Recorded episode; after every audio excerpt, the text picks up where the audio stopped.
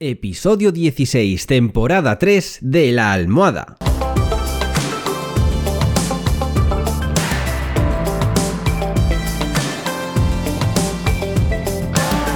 Bienvenidos y bienvenidas a esta tercera temporada del podcast de La Almohada. Un podcast, y lo digo sin tapujos, para que seas más feliz. Un podcast que te enseña a conocerte más y mejor, que te enseña a ver la vida con otros ojos, que te enseña a tomarte las cosas de manera positiva. Si es que, ¿qué más podemos pedir? Así que, si ya estamos todos, ¡comenzamos!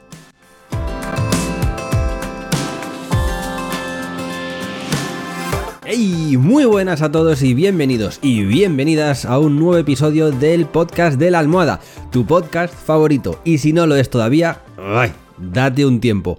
¿Qué, ¿Qué tal? ¿Cómo estáis? ¿Qué tal ha comenzado el año? ¿Todo bien? Pues yo que me alegro. Yo como siempre estoy de lujo con muchísimas ganas de comenzar el programa de hoy que por qué no podemos decir que trata de un propósito de año nuevo y no es otra cosa que el de ser productivo. Porque si no sabes por qué tu compañero José Luis es mucho más productivo que tú, entonces este vídeo es para ti y yo te cuento por qué. Y es que es verdad que hay muchas personas que son a priori mucho más productivas que otras. Pero ¿cuál es el secreto? ¿Por qué hay unas personas que hacen más y mejor trabajo que nosotros mismos? ¿Qué esconden? ¿Qué traman? Bien, pues antes de nada, vamos a ver qué es exactamente la productividad. Y la productividad no es otra cosa que la eficiencia con la que podemos alcanzar un objetivo. Es decir, lo eficientes que somos a la hora de conseguir algo. Y ya sea algo profesional o algo personal o algo social, lo que sea. La palabra clave es lo eficientes que somos. Ah, y esto es importante. No por estar muy ocupado vas a ser muy productivo que anda que no hay gente que se tira horas y horas en la oficina para hacer el mismo trabajo que puedo hacer yo o cualquier otra persona en un par de horas. Pero bueno, vamos al grano. ¿Qué rasgos comunes tienen las personas que son muy productivas. Pues podemos empezar diciendo que tienen un gran eh, autocontrol y gestión del tiempo. Este autocontrol que tienen las personas productivas les permite eh, mantener el foco, enfocarse bien en lo que están haciendo, sin divagar, sin irse por los cerros de Úbeda. Pero es que además saben lo que vale el tiempo, son conscientes del valor que tiene el tiempo y saben cómo gestionarlo, saben cómo poner prioridades, saben cómo establecer plazos, saben lo valioso, y tú deberías saberlo también, lo valioso que es el tiempo. Y hablando de priorizar, este tipo de personas también eh, saben establecer unas metas alcanzables, realistas, y dentro de esas metas globales principales saben establecer otras metas más pequeñitas, ese pasito a paso del que siempre hablo, y saben priorizar sobre esas tareas, saben, saben, distinguir entre las tareas urgentes y las importantes, y saben colocarlas en el orden adecuado para no perder tiempo o para no distraerse haciendo muchas tareas a la vez. Y otro rasgo muy típico de las personas productivas es que saben tomar decisiones rápidamente. Son muy efectivos a la hora de tomar decisiones. Es decir, cuando tienen algo en mente, lo comparten con su equipo, piden opiniones, pero enseguida empiezan a trabajar en ello. No son las típicas personas que eh, ¿qué opinas de esto? He pensado hacer esto, ¿cómo lo ves? Pues yo creo que sí, pero a lo mejor podemos cambiar. Y otro dice, no, pero es mejor hacerlo así, pero tú, pero yo, pero yo creo, creo que... Y al final os tiráis seis meses discutiendo qué tal es esta decisión y seis meses perdido que no habéis estado trabajando. Es decir, las personas altamente productivas lo que tienen en mente lo ponen en práctica en el menor tiempo posible. Y como decía antes, una vez que ya han tomado esa decisión, son capaces de enfocarse en esa tarea concreta para terminarla cuanto antes. Y vuelvo a repetir, sin perder tiempo, que ya sabemos lo valioso que es el tiempo. Y otro punto en común, que esto sí que creo yo que es un poco, no innato, pero que es más difícil de trabajar es la motivación intrínseca versus o contra la motivación extrínseca que tienen estas personas productivas. Y es que la persona productiva suelen estar intrínsecamente motivadas, es decir, tienen esa motivación interna, están muy vinculados con el objetivo, con el trabajo que están haciendo y muy, muy alineados con ese fin. Entonces esa motivación es suficiente para seguir trabajando y seguir queriendo trabajar en ese proyecto o en ese trabajo o lo que estén haciendo. La motivación es el trabajo en sí mismo. Mientras que otras personas que requieren de una motivación extrínseca, de alguien que les esté diciendo qué bien lo estás haciendo, venga que vamos por el buen camino, que nosotros podemos, que tampoco está mal, ¿eh? Tampoco está mal que haya un líder que motive de esa manera. Pero alguien productivo siempre va a tener esa motivación también intrínsecamente interna antes que depender de una externa. Y el siguiente rasgo me parece súper interesante y súper importante de poner en práctica y es que las personas muy productivas saben cómo gestionar la energía, saben cómo evitar el agotamiento, el famoso burnout cuando nos quemamos de tanto trabajar, que mucha gente que lo que decía no tienen por qué ser productivos, están trabajando horas y horas y horas y llega un punto en el que ya es que no les sirve de nada, por mucho que sigan trabajando, que sigan leyendo, que sigan escribiendo, que sigan haciendo lo que sea, su cerebro ha dicho, oye, hasta aquí, estás quemado, no puedes más. Bien, pues las personas muy productivas saben gestionar esa energía. Saben que la energía es algo finito, es algo que se termina, lógicamente. Y saben la importancia que tiene saber descansar, saber equilibrar tu vida laboral con tu vida personal, con tu vida social, etc. Saben lo importante que es hacer ejercicio, hacer actividades de ocio, cualquier cosa que te haga desconectar de tu trabajo. Así que ya sabes, disfruta de la vida, que yo siempre he dicho que trabajamos para vivir, no vivimos para trabajar. Apúntate esa frase a fuego. Trabajamos para vivir, no vivimos para trabajar. Siguiente punto en común, la tecnología. Tenemos que en pleno 2024 hacernos amigos de la tecnología. Tenemos que ser capaces de crear hábitos de trabajo eficiente y la tecnología hoy en día nos lo da. Tareas automatizadas, inteligencia artificial, mapas mentales, cualquier cosa que sea ahorrar tiempo, lo vas a tener con la tecnología. Solo hay que rascar un poquitito en internet y te vas a encontrar un millón de páginas y de ayudas que os prometo que os va a ayudar, pero tanto que es que no lo podéis ni imaginar. Os vais a ahorrar tiempo pero una barbaridad. Y para ir terminando con los rasgos comunes de las personas productivas, que luego vamos a hablar de otra cosita que va a ser también bastante interesante, pero es cortito, os lo prometo, es muy importante también establecer rutinas y minimizar las distracciones. Que esto se consigue básicamente pues creando un entorno de trabajo propicio, tener un espacio de trabajo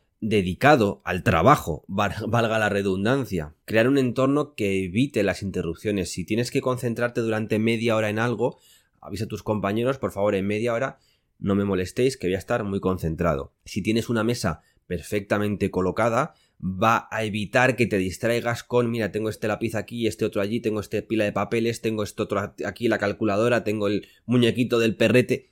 No. Hay que crear siempre un entorno propicio para el trabajo y eso va a hacer primero que tengas esa rutina, que al final la rutina, somos animalitos de rutinar los, los humanos, y además que no te distraigas, luego vas a poder focalizar mucho más, concentrarte mucho mejor y ser más productivo, que al final esto es lo que queremos. Y ya por último, de esta parte, y que es algo que a mí me cuesta bastante porque tengo la manía de querer controlar yo absolutamente todo, es aprender a delegar en los demás, aprender a pasar las responsabilidades a otros miembros del equipo, que también son perfectamente válidos. Y es que es tan importante saber cuándo tienes que delegar tareas en otras personas. Y esto lo sabe la gente productiva, que sabe lo importante que es el trabajo en equipo, el poder que tiene el trabajo en equipo. Y saben cómo aprovechar, eh, digamos, las fortalezas colectivas para conseguir pues ser más eficientes, tanto ellos como personas como en equipo, en conjunto. Y como último bloque de este vídeo, que es lo que os adelantaba antes, vamos a hablar del papel que tiene la, la cabecita, nuestra mente, la mentalidad, a la hora de ser productivos. Que esto yo creo que es algo que sí o sí tenía que contar. Y es que podemos distinguir dos tipos de mentalidades. La mentalidad de crecimiento, que es mi favorita, y la mentalidad fija o aborregada. Mentalidad de crecimiento. Quieres crecer, quieres evolucionar, quieres aprender cosas nuevas, aceptas cualquier desafío o casi cualquier desafío, ves los fracasos como oportunidades de aprender, sabes adaptarte, sabes responder de la mejor o peor manera, da igual, pero sabes responder ante cualquier contratiempo y todo esto hace que acabe siendo pues mucho más productivo. Mientras que alguien con mentalidad fija, pues a lo que venga, me, me, pongo aquí, hago esto, siguiente, me voy a casa, vuelvo, hago esto, no me pidas que evolucione, no me pidas que sepa responder ante un problema, no, a mí dámelo todo mascadito, que yo te lo pongo todo perfecto y tira millas. No, por favor, sed de mente de crecimiento. De hecho, es que es mucho más divertido. Vida solo hay una y si estamos siempre en el punto muerto de como de es un rollo, es un rollo, os vais a aburrir muchísimo, os lo aseguro. Tened una mentalidad de crecimiento, que os va a hacer más felices y además más productivos. O más productivos y por tanto más felices. Ahí ya cada uno lo piense como quiera. Y ahora hablemos de la procrastinación, una palabra tan común como tan difícil de pronunciar. Y es que las personas productivas también pueden sufrir de procrastinación, también pueden tener pereza a la hora de hacer algo, pero son capaces de, bueno, de dividir en pequeñas tareas algo que tienen que hacer e ir poquito a poco, no lo van dejando, bueno, ya lo haré, bueno, ya lo haré y cuando ya no tengas más narices que hacerlo, dirás, madre mía, el marronazo que tengo que hacer de un día para otro. Así que en serio, y a mí me cuesta también muchas veces, si tienes algo que hacer, no lo dejes para más adelante. Si no lo puedes hacer todo de golpe, tampoco pasa nada, tenemos otras muchas ocupaciones en nuestra vida, empieza. Muchas veces tengo que escribir yo algo que me da muchísima pereza. Digo, mira, voy a empezar con el título, con la introducción y luego ya seguiré más adelante. Pues es ponerme con el título en la introducción y es que a lo mejor lo termino, porque digo, bueno, ya que estoy, pues ese, ese primer paso, el que cuesta, no lo pienses. Quéjate todo lo que quieras mientras lo estás haciendo. Qué pereza me da mientras te levantas del sofá. Del sofá. No me apetece escribir esto, o es que me aburre muchísimo escribirlo, estoy muy cansado, pero mientras te vas sentando, enciendes el ordenador. Esto va a ser un rollazo, a ver si me lo quito de encima rápido, pero ya estás escribiendo. Y cuando llega un momento dices, bueno, pues ya que estoy, ya lo termino. ¿Vale? Entonces intenta no procrastinar o si lo haces, que tampoco sea demasiado.